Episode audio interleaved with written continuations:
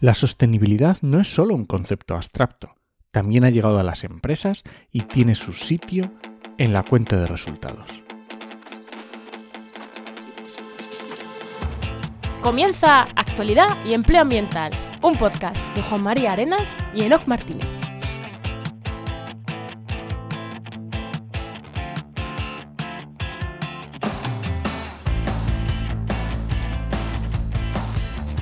Buenas, soy Juan María Arenas Y aquí Enoc Martínez, y este podcast cuenta con el patrocinio de GeoInnova.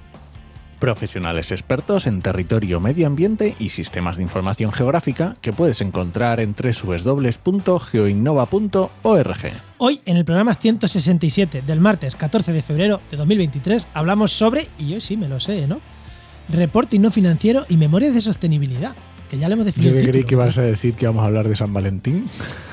No, pero también de algo muy amoroso, también es esto seguro que es amor puro los reportes no financieros y esto es amor puro. Pero antes de nada, ¿no? ¿Qué tal? ¿Qué tal tu semana? ¿Qué me cuentas? Pues mira, primero te voy a comentar que tenemos una oferta destacada que es eh, de Iberia Partnership Manager para Burgos y bueno, también Madrid, Valladolid, Soria, un poco por ahí, que permite también flexibilidad y teletrabajo, bueno, híbrido ahí, que entrar en trabajamediambiente.com y ahí la podéis encontrar. Y esta semana he estado haciendo podcast. Muchos Qué, podcasts. qué raro.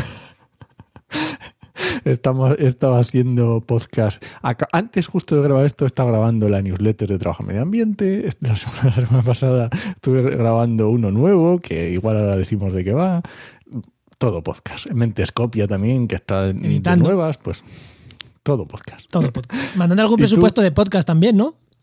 sí, efectivamente. Aunque eso no me ha dado tiempo a terminarlo, caché no. Cachi, Bueno, Juan, ¿y tú qué has hecho esta semana? Yo esta semana hemos estado, entre otras muchas de las cosas que hemos estado haciendo, que vamos a empezar a trabajar como lo que se tradicionalmente se llama marca blanca para otra agencia. No es marca blanca como tal. Para quien no lo sepa, marca blanca es que nosotros hacemos, principalmente ahora en la parte de web, nosotros hacemos página web, gestión de dominio, gestión de hosting, y una empresa mm, del sector, del medio ambiente también, que es una agencia, pues necesitaban esa parte, cubrir esa parte. Y bueno, estuvimos hablando porque les interesaba más, eh, bueno, que cierta parte de ese negocio se lo vemos nosotros como marca blanca, más que meter a alguien en el equipo, porque al final no es una persona porque que te haga la web, que te gestione hosting, dominio, y bueno, y vamos a empezar a trabajar ahí. No digo no va a ser marca blanca, porque en algunos de los proyectos diríamos que somos nosotros, no pasa nada, esta empresa va a decir, vamos de la mano de estos proveedores nuestros. Y en algunos sí que a lo mejor es marca blanca, por eso es pseudo marca blanca, que no, en principio no lo van a esconder, salvo que alguna vez sea imprescindible esconderlo. Hay gente muy idiota, pero en general no. En general no. Van a decir que somos nosotros los que vamos con ellos y ya está, de la mano. Pero bueno, que vamos a empezar a trabajar con ellos, que tiene una cosa buena, que nos traen bastante curro, eh, no hay que lidiar con el cliente directamente, por lo menos la parte financiera. Tiene una cosa mala que se cobra un poquito menos, pero, ostras, pero no, no. Eh, nosotros encantados a ver que, que, que funciona bien. Esperemos que funcione bien. Sí, Esperemos seguro que sí. Seguro que sí, hayamos trabajado con ellos. Es que es una empresa con la que hayamos trabajado cositas, o sea, seguro que funciona bien. Vamos a pasar el invitado, Vamos. ¿no? ¿Invitada? Venga, vamos allá.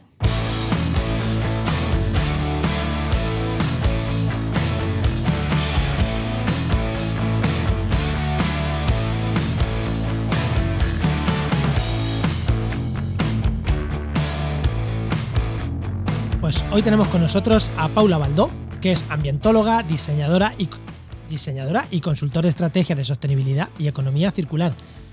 Y lo más importante, podcaster en el podcast RSC, Rescate Sostenible Corporativo. Muy buena, Paula, ¿qué tal? Muy buenas, muy buenas. Muy buena, Paula. Me estabas dando envidia cuando estaba viéndote lo de marca, pseudo marca blanca. A mí cuando me piden eso al revés, me esconden hasta debajo de las piedras. O sea, no quieren luego, saber nada. no, luego, luego, luego, luego fuera de micro te contamos quiénes, quiénes son. que son buena gente, son buena gente, entonces. Sí, sí, seguramente. Que no lo decimos Bueno. porque no se lo hemos preguntado, pero si igual se lo preguntamos nos dicen que lo digamos abiertamente, pero bueno. Enoch, ¿Qué tal estáis vosotros? Mi pregunta, la pregunta que hago a pregunta? todos. Lo que pasa es que hemos estado mirando los archivos y resulta que tú ya habías pasado por aquí. Sí, en hace uno- mucho, mucho tiempo. Se cumplen ahora tres años. O sea, grabamos prepandemia. O sea, esto es tremendo. Es tan, tan, tan grande la diferencia como que cuando lo grabamos yo era treintañera y ahora ya me puedo decir cuarentona. O sea, imagínate. cuarentañera, cuarentañera. Bueno, venga, vale, cuarentañera, suena mejor. Bueno, pues ya sabes que la pregunta que, si alguno lo quiere escuchar, porque es muy interesante escuchar a Paula contar cómo hizo un monopolio de, piruletas en su pueblo, que se vaya al episodio 42, ¿vale? Solo escucha eso, el resto que no lo escuchen, que éramos jóvenes, no sabíamos lo que sabemos ahora. Pero claro, cuando eh, tenemos invitados que repiten, tenemos una segunda pregunta, que ya no, eh, ya está, ya te la hicimos. Así que la pregunta es, ¿de qué te quieres jubilar? ¿De qué me quiero jubilar? ¿Qué quieres hacer cuando te jubiles? Uf, no sé si me voy a poder jubilar, soy autónoma, sabéis de cómo va eso, ¿verdad? Bien, ahora, eh, partiendo de eso, creo que es que no sé si realmente, conociéndome, no sé si yo de verdad me podría jubilar al uso porque yo soy súper inquieta y entonces en cuanto tengo, dejo de tener una actividad laboral X, enseguida me empiezan a surgir otras cosas y otras ideas y me pongo a hacer otra cosa. Eso es genética familiar, mi padre es igual y, y mi madre por ahí anda. Pero, pero creo que si me dejase de trabajar, ¿a qué me dedicaría si me dejase de trabajar? Probablemente montaría una tienda de cosas bonitas. A ver, hay que definir cosas bonitas, porque a mí me parece muy bonito el queso. Cosas bonitas tipo decoración, decoración, papelería, eh, cosas así. objetos pequeños que sean para regalar. Vale, y ahora, ¿cómo te ves en el momento de antes de jubilarte? Que esa es otra también. O sea, ¿qué es eso? ¿Cómo me veo? ¿Con qué curro vas a estar haciendo? ¿Vas a estar, vas a seguir ahí haciendo lo que haces que voy a seguir con esto. Yo sí, yo creo que sí, y espero que sí, vamos. Eso, Dando más charlas a nivel internacional, si es posible. Ahí, ahí, eso. Es, esa es la respuesta. ¿Qué queremos? Sí, claro, ¿cómo te ves justo antes de jubilarte? En plan, pues ah, presidente del gobierno. Oye, a una persona le dijimos que se iba a ver trabajando en el ministerio y terminó, no todavía no se ha jubilado, vamos, es más joven que nosotros, pero llegó a trabajar en el ministerio un tiempo. O sea que pues nada, yo charlas a nivel internacional. Así que cuando fuéramos a tu tienda pequeñita de cosas bonitas, tendrías un cartel colgado diciendo, no, disculpa, es que me he ido a la COP de no sé dónde, que voy a dar una charla me he ido a, Colombia a, hacer esta charla sobre tal. Sí, sí, sí, seguro. Vale, pues nada, guay, guay, guay. Muy bien, perfecto. Pues vamos, vamos, oye, lo del podcast Rescate Sostenible Corporativo también tenéis ahí a Enoch, ¿eh? que son compañeros de ese podcast. Luego hablaremos al final de ello. ¿Vamos con el tema? Vamos allá.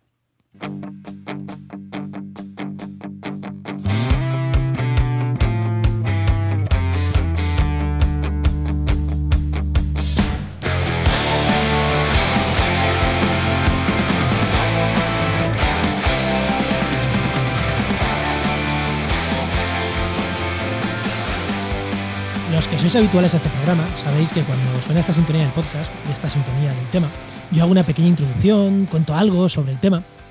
Claro, hoy reporting no financiero, reporting no financiero, responsabilidad social corporativa. Yo de economía no soy, yo estas cosas me cuesta entenderlas, así que me dudo entre si tirarle la pelota a Paula y que haga esta introducción de 30 segundos ella, o directamente ir a saco y decirle, Paula, ¿de qué estamos hablando con este tipo de cosas? ¿De, de, qué estamos hablando? Ahora elige, ¿nos respondes o haces tú una introduccióncita de 30 Vamos a saco, yo creo. Es mucho más práctico ir a saco. Venga, pues ¿qué es, qué es el reporte, reporting no financiero? Vale, el reporting no financiero. Voy a empezar por el reporting financiero, por lo contrario, que es lo más fácil de entender, ¿vale? Hay empresas que por ley tienen obligación de dar sus cuentas. Es por cuestión de volumen, tamaño, volumen de negocio, tienen que hacer sus cuentas públicas el año, al año y presentarlas y dejarlas ahí disponibles. Tiene que verificarlas un auditor de cuentas, bueno, todo eso así muy serio y muy formal, ¿no? Eso es la información financiera. ¿Eso te pilla a ti, Paula, como autónoma? Eh, no, gracias a Dios. A nosotros tampoco, ¿no, Juan? No, que yo sepa, no. El volumen de facturación es un poquito más grande, el número de socios y accionistas también tiene que ser potente. Así que todavía, todavía nos cuesta un poco, ¿eh? falta, falta ahí. Pero bueno, la información financiera va por ahí. Entonces, ¿qué pasa? Que ahora desde la Unión Europea se pide que esas mismas empresas que tenían que hacer esa información financiera obligatoriamente añadan a esa información lo que llaman no financiera, que es información crítica a nivel de sostenibilidad.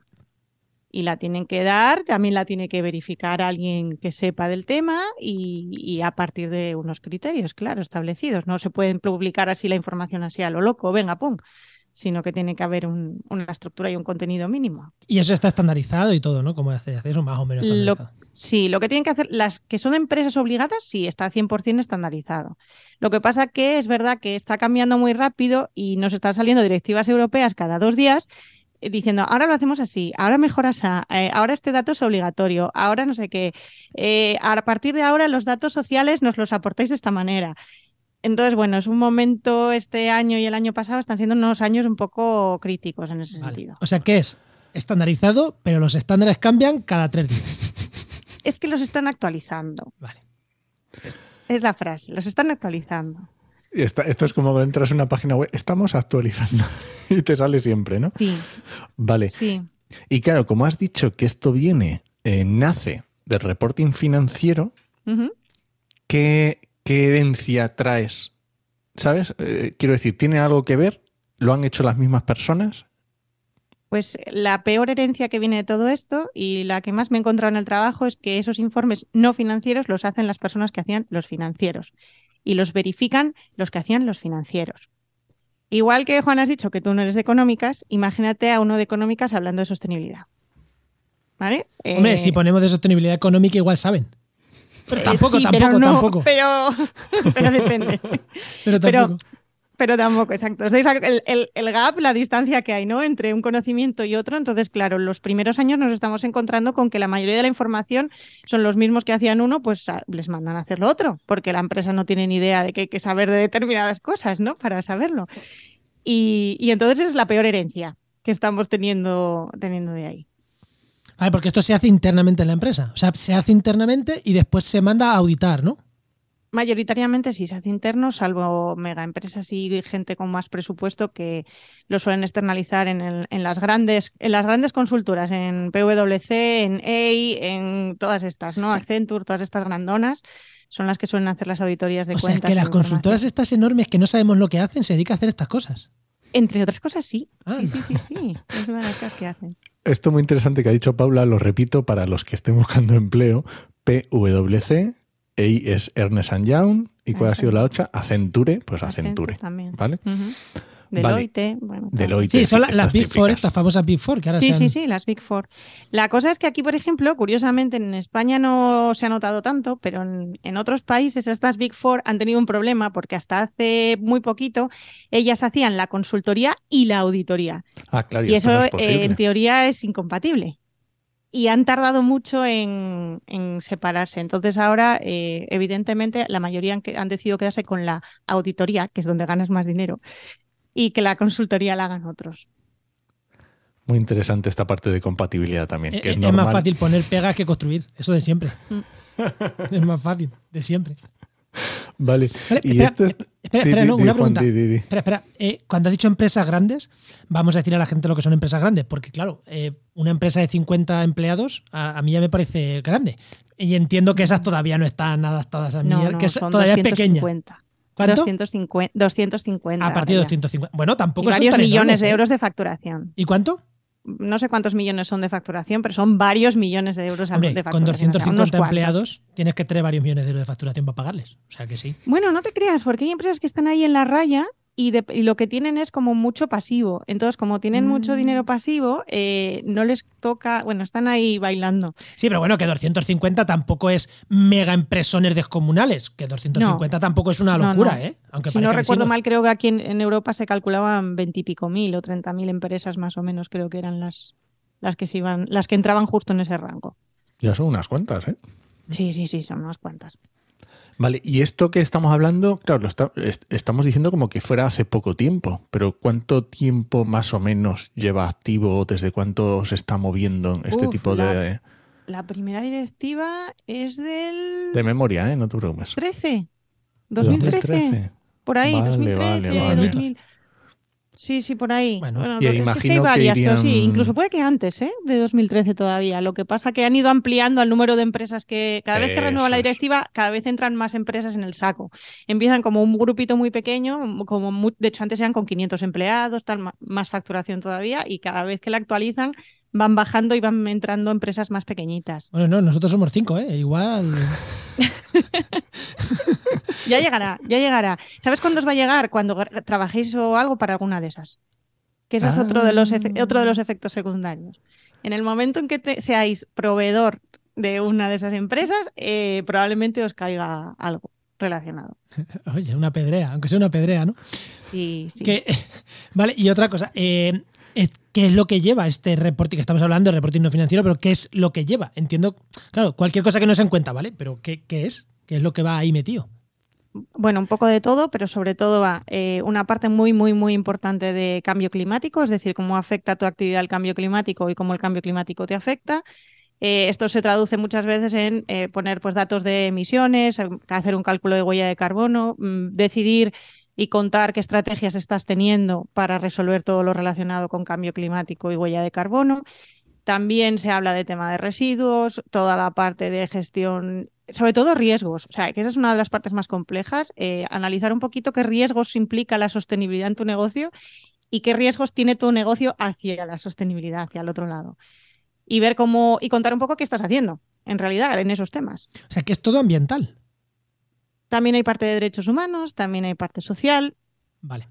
Pero ahí eso está todavía un poco en aguas y arenas movedizas esa última parte, porque así como para sostenibilidad eh, la Unión Europea lo tiene bastante claro qué cosas hay que poner, en la parte social mm, mm, se, se, ciñen a lo que diga la Organización Internacional del Trabajo, ¿no? Y eso suelen ser como 10 líneas básicas de seguridad y salud laboral y cosas así. Entonces, bueno, está un poco, un poco en pañales esa parte.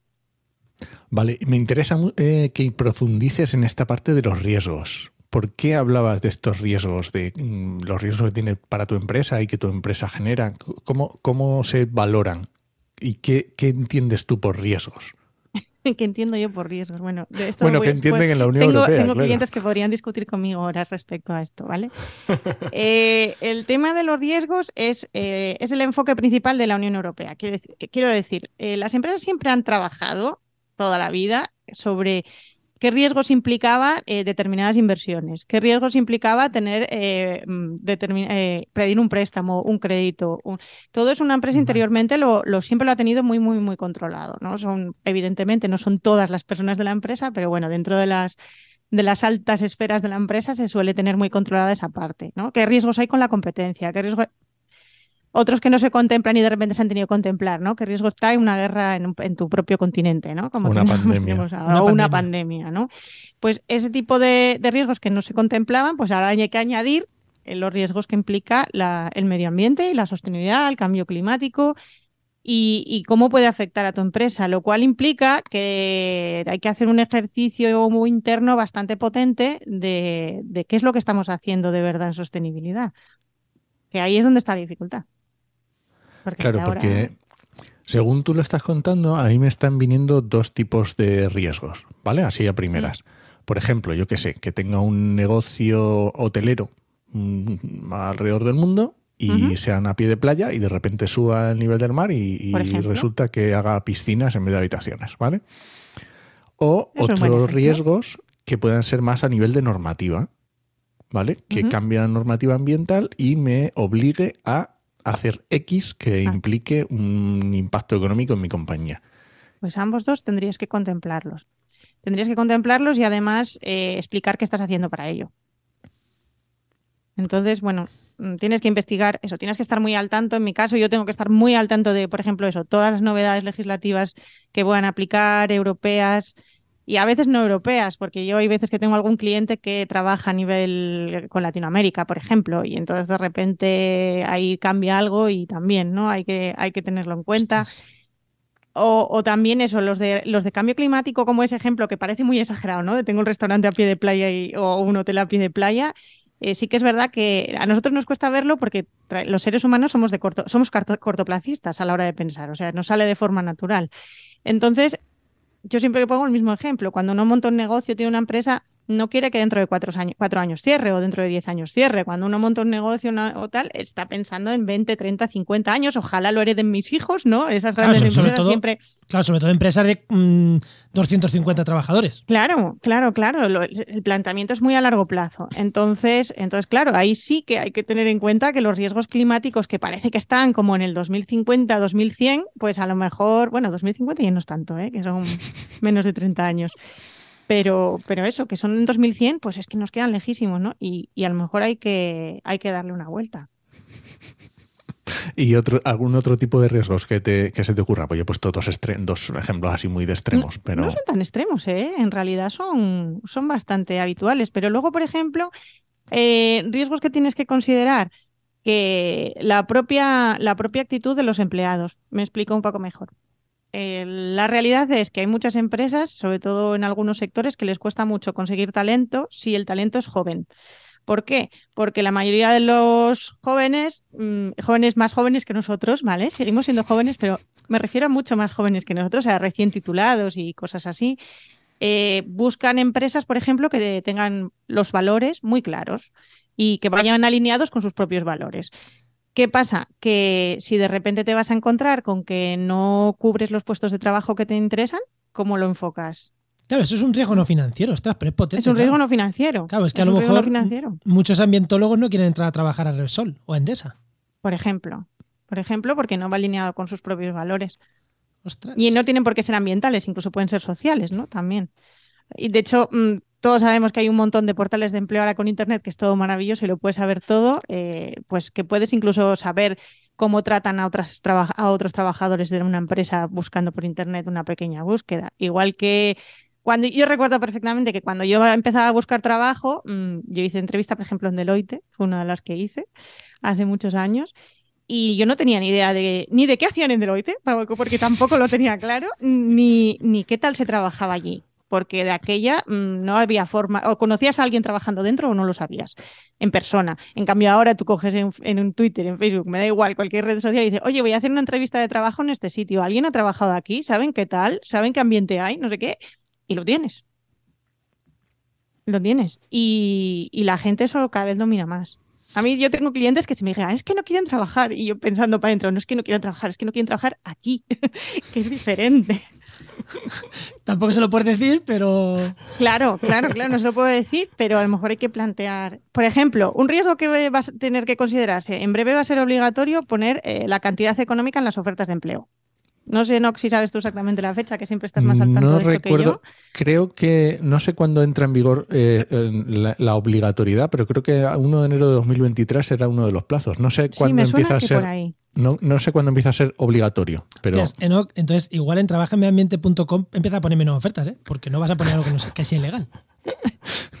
Bueno, el caso es que va a ser obligatorio publicar el sueldo de verdad no un rango de sueldos como publican algunos o eh, salario a convenir como hacen la mayoría, ¿no? O, según valía, que esa es una de esas maravillosas mentiras de las ofertas de empleo españolas. Es obligatorio poner qué es. Según convenio. Ahí sí está puesto. Según convenio, ya, según convenio, sí, claro. Bueno, bueno, no vamos a debatir esto porque puede estar ahí mucho rato, que yo para eso soy muy radical. Que tengo yo contratos antiguos de según convenio, que tela. Pero, pero vamos, que es un riesgo también, porque la gente lo va a ver. ¿no? Y, lo vas a ver claramente y va a decir, ah, pues por esto no me muevo.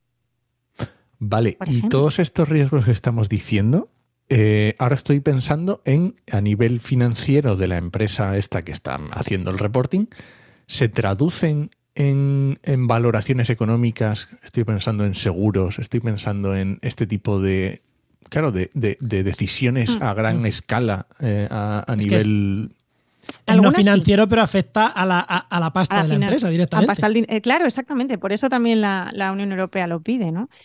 Eh, algunas sí, algunas sí, sobre todo cosas con riesgos de cambio climático y tal, según en qué sector y qué empresa esté trabajando, sí que está empezando a plantearse seguros un poco a, largo plazo y, mirando a ver, porque también, y también para inversiones. Yo, por ejemplo, eh, tengo un proyecto ahí todavía ahí en el aire no voy a decir de quién porque todavía es un poco pronto, pero es una empresa que invierte, de hecho esta no fabrica, esta invierte en renovables, es una empresa de inversiones renovables y ahora ya está empezando a estudiar qué va a pasar cuando deje, acaben su vida útil los aerogeneradores o las placas solares en, del sitio donde inviertan, porque eso para ellos es un riesgo económico. Y que, por ejemplo, que ahora mismo no haya una salida clásica ni, ni, ni, ni clara siquiera de qué va a pasar con esos elementos, pues para ellos es un riesgo económico muy importante que tienen que tenerlo en cuenta a la hora de hacer la inversión, porque ellos también eso no invierten a un año, dos años vista, ellos invierten a 20, 30, 40 años vista.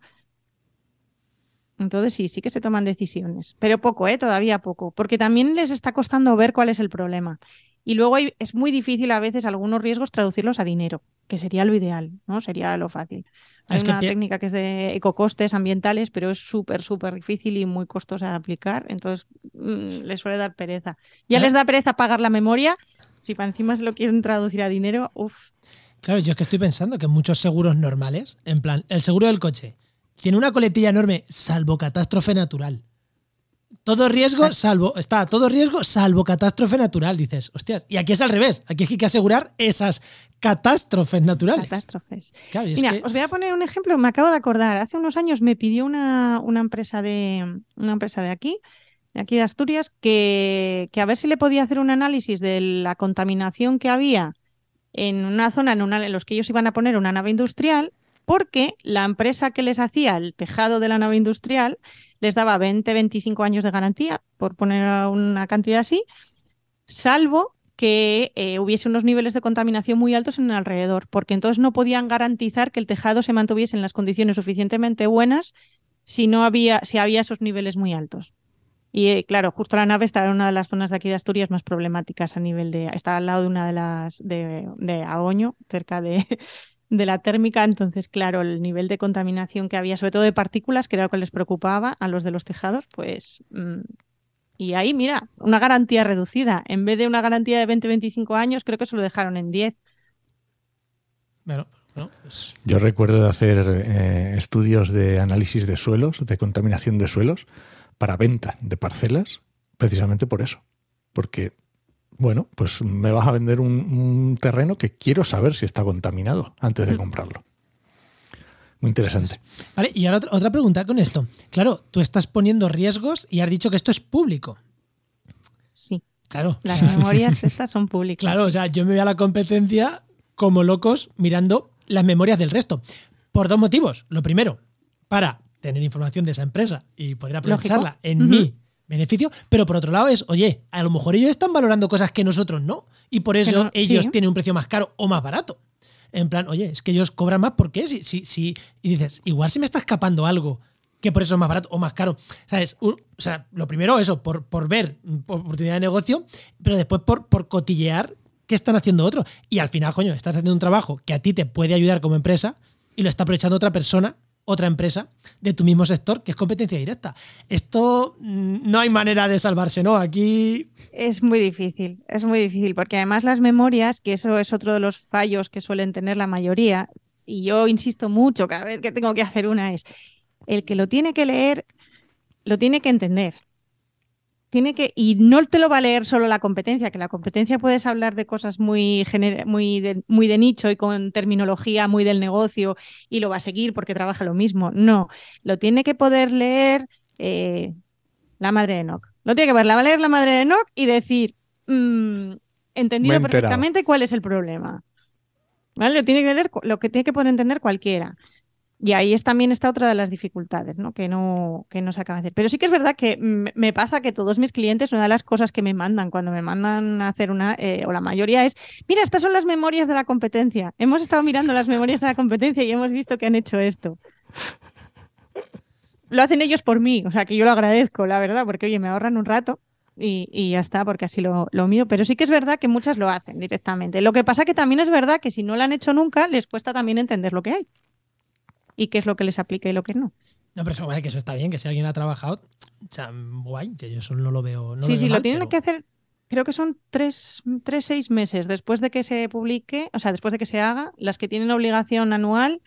Es en marzo, juraría que es cuando la tienen que tener ya abierta al público o algo así. Y si tú haces la memoria, la haces regulinchi, vamos a hacer, no decir mal, pero porque no sepas o porque, o porque omitas información, por los motivos, eh, eso después, ¿quién te lo valora y te dice, oye, no estás teniendo esto en cuenta en tu empresa? Porque claro, es decirle a la empresa, oye, no estás teniendo esto en cuenta, tenlo en cuenta, pues si no tu empresa se va a pique. Me parece que es como, o sea, que es un funcionario de la Unión Europea, que es quién revisa eso. Ahora mismo, ahora mismo lo hacen los mismos que hacían las auditorías de cuentas, pues hacen las auditorías de las memorias no financieras.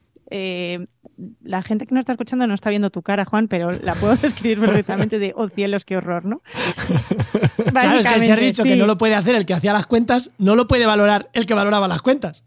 Pues hasta ahora los verificadores son así, pero sí que es verdad que están saliendo empresas de verificación muy potentes que se están formando, se están preparando y están trabajando en que puedan hacer verificaciones buenas y, de verdad. O sea, porque lleva la verificación por parte de estas empresas, las Big Forestas. Y un tercero totalmente aparte. Y luego la verificación oficial que le hace un funcionario de turno.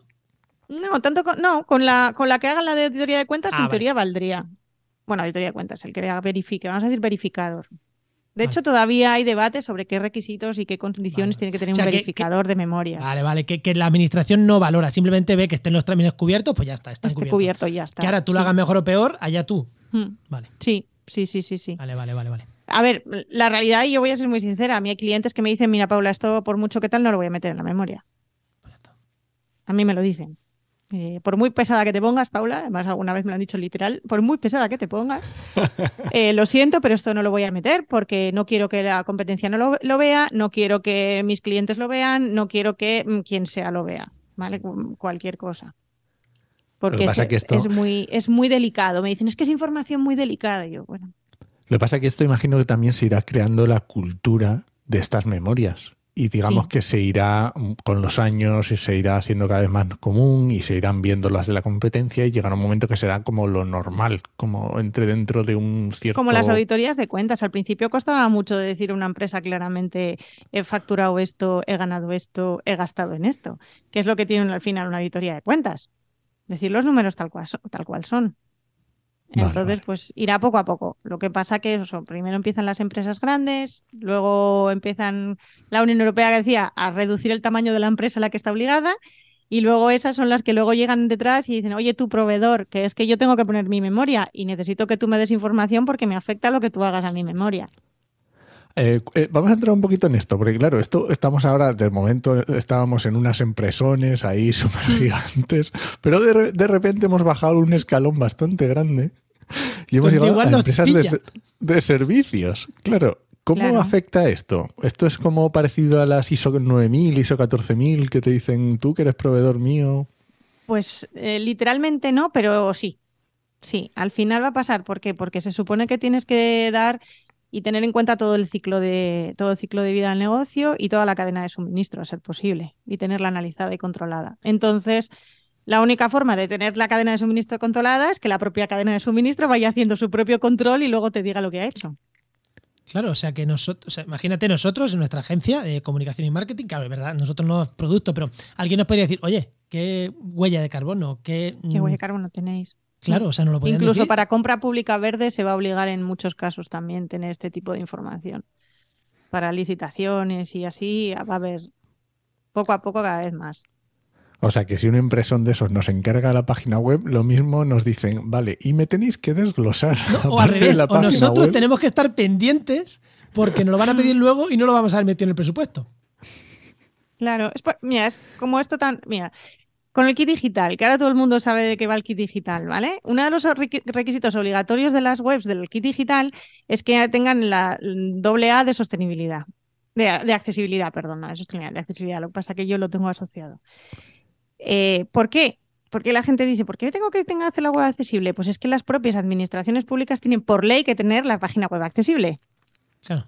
Luego no es verdad, ¿eh? Pero bueno la ley es lo que dice, hay un real decreto maravilloso que es lo que dice que cualquier web, página web de una entidad pública tiene que tener los cumplir los criterios de accesibilidad. ¿Qué hacen ellos? Pues, pues todo lo que vaya con kit digital, pues tiene que tener el criterio de accesibilidad.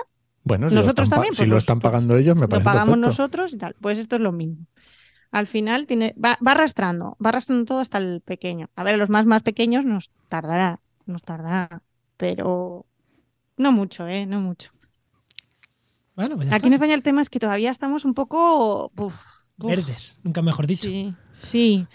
Sí, luego hay, hay mucha información que, que, cuesta, que cuesta porque, no sé.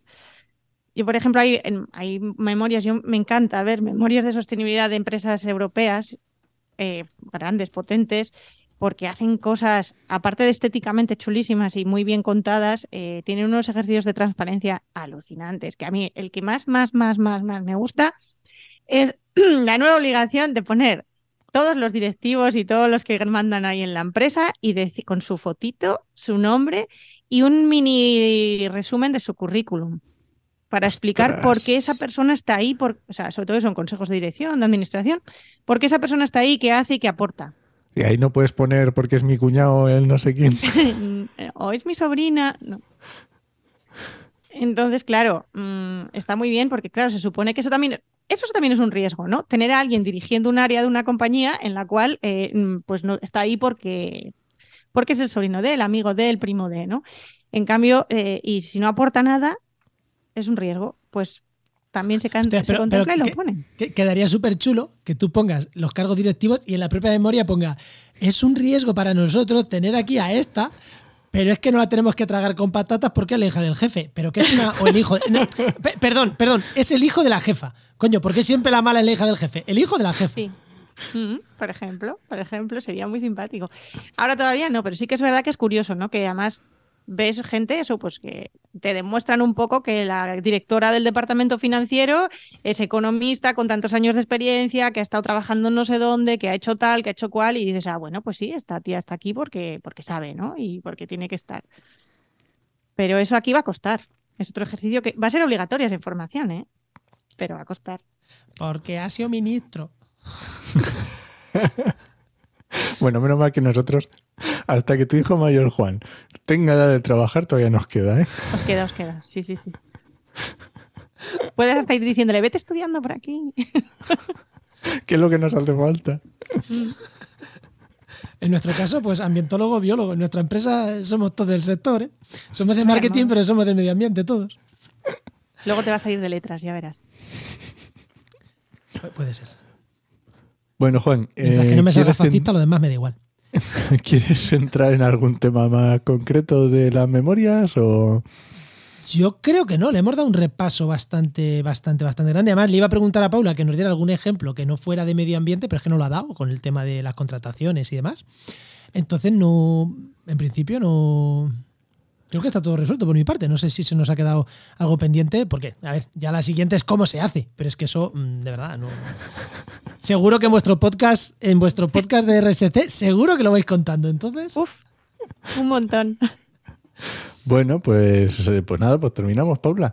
Haznos un poco de spam de valor, no solo del podcast de Rescate Sostenible Corporativo. Bueno, empiezo por el podcast primero. Venga. Venga, el podcast todos los lunes, ¿no? Decíamos que teníamos podcast todos los lunes, que no me ha liado, ¿vale? Esto es la realidad. No me ha liado. Sabe que soy fácil de liar y entonces además he aprovechado de la circunstancia, pero no me ha liado. Y la idea un poquito es que, pues eso, la gente que se pierde un poco en temas de sostenibilidad en la empresa, que es normal y es totalmente respetable, ¿vale? Perderse porque para llegar a, saber todo lo que hay que saber se necesitan años de experiencia, estudios adecuados y, haber hecho muchas cosas. Entonces la idea es un poco que la gente que está ahí perdido pues encuentre un poco el faro, ¿no? Que ilumine un pelín hacia dónde, hacia dónde tirar y dar un poco ayudas. Y eso va a ser rescate sostenible corporativo a partir de hoy. Bueno, hoy. De hoy que grabamos, porque cuando, cuando, nos escuchen ya habrá dos episodios o tres. Dos episodios más, así que imagínate. Y ahora a nivel personal, spam tuyo. A nivel personal, pues bueno, yo que os cuento de mí que no sepáis ya. Profesional. ¿eh? Que no sepáis. Nosotros sí, pero eh, cuéntaselo a la gente que nos escucha, Paula. Bueno, vale, eh, claro, porque el programa ese 40 y pico fue el 47, ¿no? Fue en 2020. 42. Ya, ya se habrán cansado. Bueno, yo trabajo en, voy a decirlo ya como se llama, vas a llamar a partir de ahora, en Viral, ¿vale? En inglés, en Viral. En Viral, escrito con dos L's en, en español pero es en Viral. El nombre va a ser en Viral porque yo os dije que quería hacer conferencias internacionales y el nombre de mi empresa está en inglés y hay que acostumbrarse a decirlo en inglés.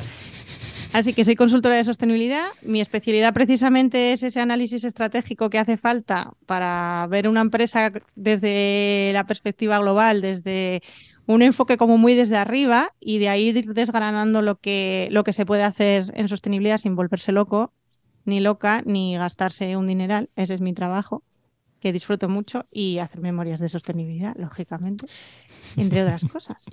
Y, te iba a preguntar, eh, fíjate, aquí es pan de mal, pero te iba a preguntar, ¿qué tipo de cliente y de empresa tienes? Porque a lo mejor hay gente escuchándonos con cinco trabajadores, o con dos, o con diez, o con cincuenta, o, es una administración, o es una, o es una empresa privada.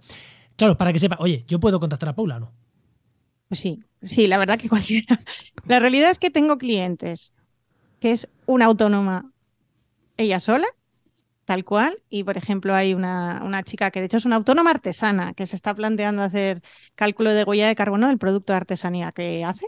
¿Vale? Y estamos desde ese punto hasta, hasta, bueno, el cliente más grande que he tenido ahora mismo mmm, probablemente sea Grupo AN, que es la cooperativa, una de las cooperativas, la tercera más grande de España de agricultura. Y en el medio todos los rangos que queráis. Y luego lo que decía antes, que también me cogen muchas veces como me vais a encontrar también como marca blanca escondidísima, porque también me pasa muchas veces que hay empresas de consultoría que como no saben hacer lo que yo sé hacer, pues me contratan a mí, me dan un correo de empresa de su empresa y, y está ahí Paula Baldó pues a nombre de esa otra empresa. Pues ya está. Así que de todo. La administración también, pero menos. Tengo que reconocer que soy perezosa para trabajar con la administración porque sus plazos y formas de pago no encajan con mi vida de autónoma. Ni con la de la mayoría de los autónomos. Tenemos gente que hemos cogido nosotros hacer la página web de esa institución en la empresa porque, porque no, o sea, quien se lo hacía no, no quería facturarles como. Y por eso, por algo somos nosotros empresa también. Por eso. Sí. Muy bien, pues oye, pues muchísimas gracias, Paula, por venir. Nada, yo encantada. Si me lías fácil, ¿eh? ¿no? Que ya lo sabes, me lías fácil. Muchísimas gracias, Paula. Hasta luego. Venga, hasta otra. Hasta luego.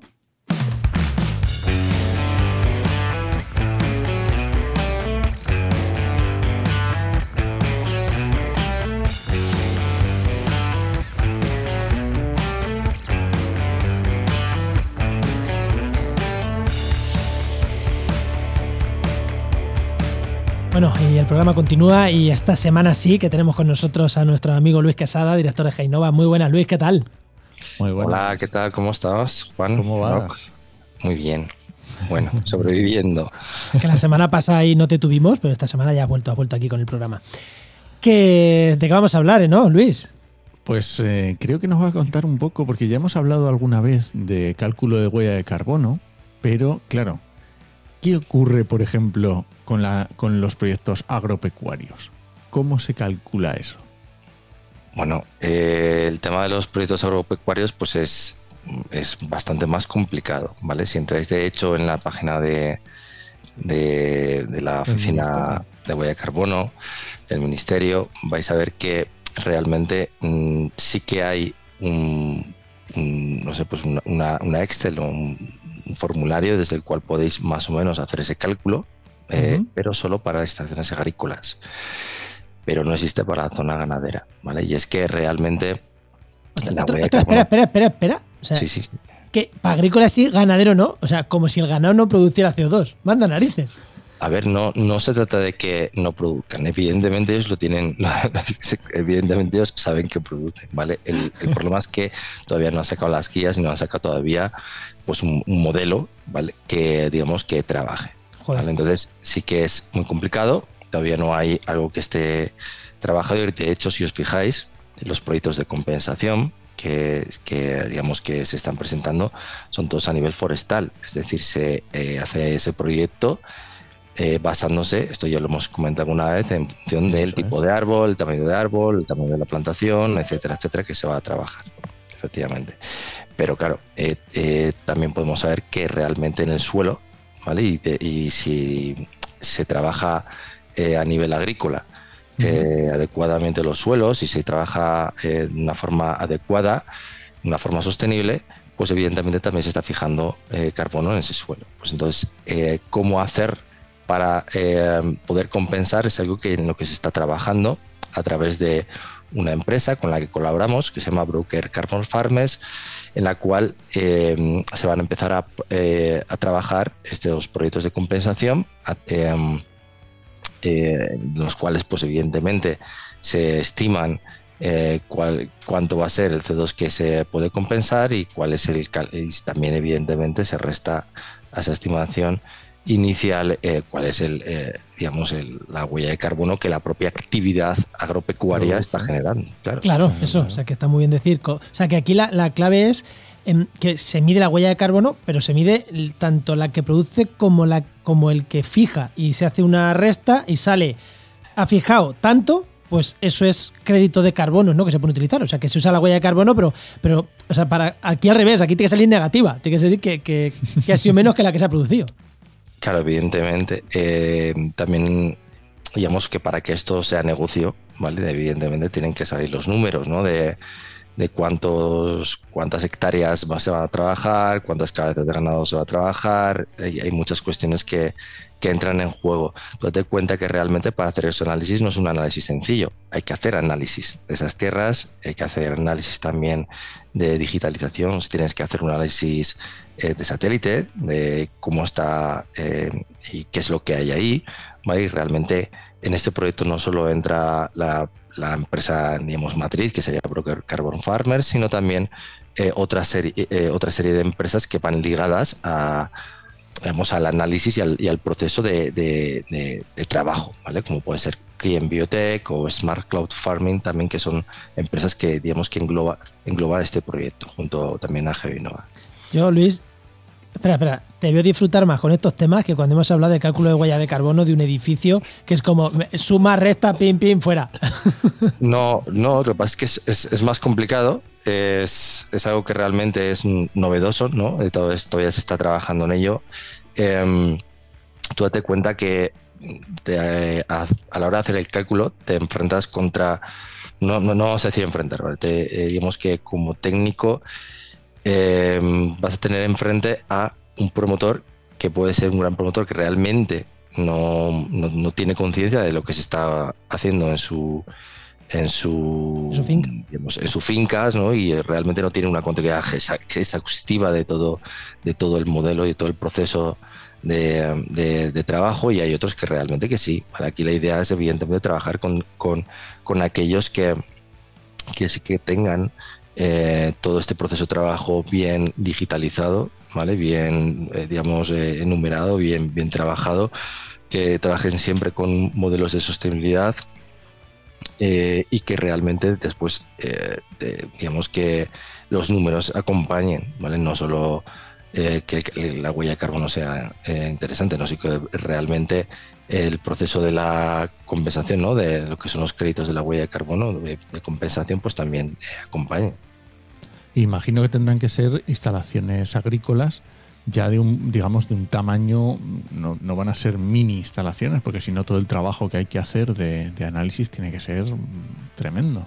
Sí, sí, sí, estamos hablando de, cientos de hectáreas. ¿vale? O sea, los proyectos de absorción que, se están manejando eh, son de cientos de hectáreas. Eh, a ver, digamos que 500 eh, hectáreas, el primero creo que está en unas 215 hectáreas, creo que está en una me acuerdo, que fue el primero que hemos evaluado, que creo que se llama el, proyecto agropecuario El, Guindal, pero eh, digamos que en estos momentos están barajando eh, proyectos eh, muy grandes y que, que, van a estar superar las mil hectáreas. Es que, que tiene sentido, porque al final vuestro trabajo, no voy a decir que es el mismo en 100 hectáreas que en 1000, pero mm, entre comillas es, bueno, eh, una vez que pone la maquinaria a trabajar, eh, la pone a trabajar y casi que se hace con un poquito más, se hace el cálculo de huella de carbono de una instalación agropecuaria, hombre, entiendo que, mm, las, que si es de 1000 no cuesta 10 veces más que ser de 100.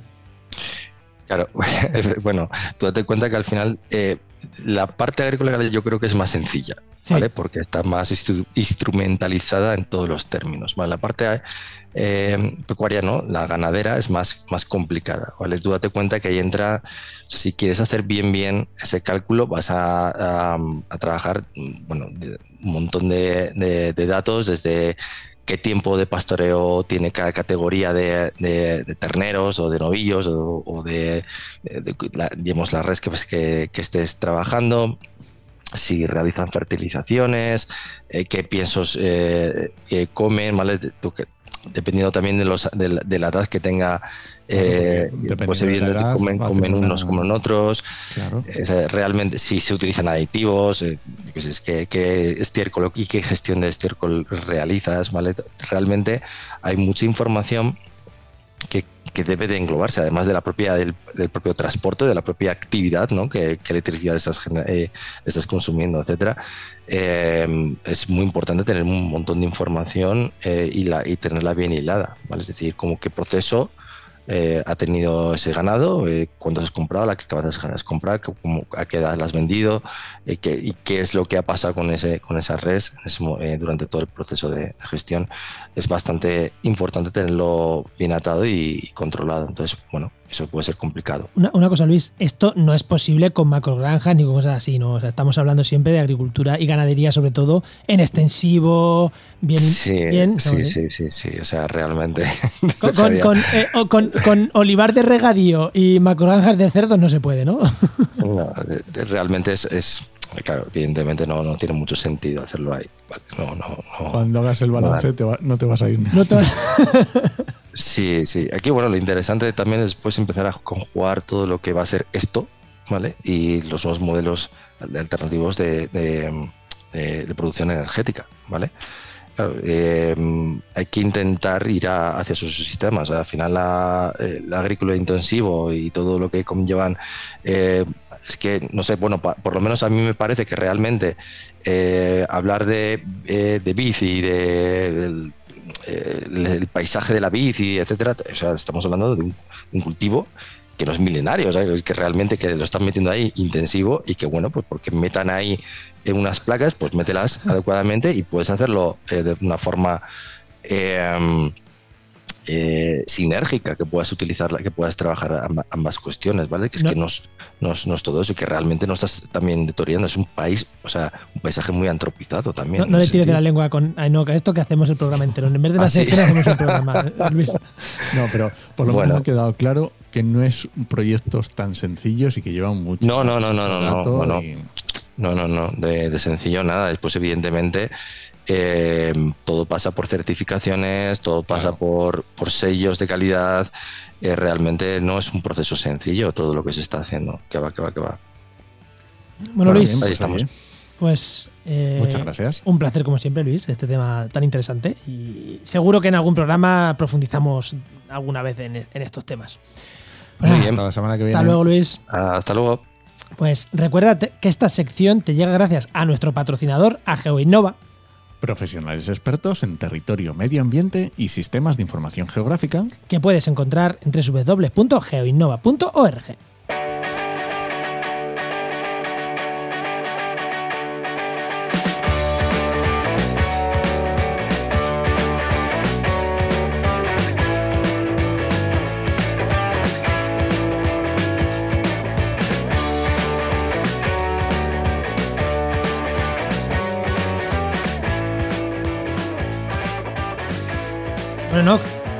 ¿nos vamos o qué? ¿Nos vamos? Déjame Venga. que te recomiende un podcast. Venga, hombre, vale. Pero aparte del de rescate sostenible corporativo, quiere decir que por si acaso no, no, no haya quedado claro que tú tienes que escuchar rescate sostenible. Sí, pero es que esos son dos programas. Ese, ese, ese, lo vas a escuchar rápido, ¿vale? Entonces, ahora después otro podcast que lleve más. Vale, fotografiando la naturaleza, de Xavi Vicient. Vicient. Bueno, vale. no sé cómo se dice. De todas formas, Enoch, la ley dice que hasta que no tienes cuatro programas, no es un podcast. Ah, pues entonces nos la falta ley de Milcar. todavía, ¿eh? O sea, creo que, creo que la ley de Milcar dice algo así. Entonces todavía entonces, no sois un podcast oficialmente. Nos falta uno todavía. Sí, claro, sí. claro. Bueno, eso, muy interesante. Fotografiando la naturaleza, de Xavi Vicient. Si te gusta el tema de fotografía de la naturaleza, yo te lo recomiendo, está muy chulo. Va, pues genial. No soy yo muy fotógrafo. Bueno, sí me gusta, pero no, no tengo yo mucha gracia. Yo es que para las cosas artísticas tengo poca gracia. Entonces, Bueno, venga, nos vamos.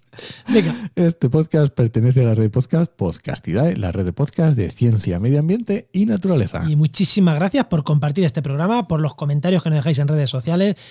Cada vez que nos opináis, que nos comentáis, que nos proponéis temas, que nos proponéis invitados, pues da muchísimas gracias, que se agradece un montón. Y bueno, ya sabéis que siempre intentamos siempre que nos proponéis cosas intentamos cumplirlas, o sea que ya sea por redes sociales, por el canal de Telegram que tenemos de actualidad ambiental también, o sea que siempre estamos ahí pendientes. Muchas y, gracias. Y nada, te esperamos en el siguiente programa de actualidad y empleo ambiental.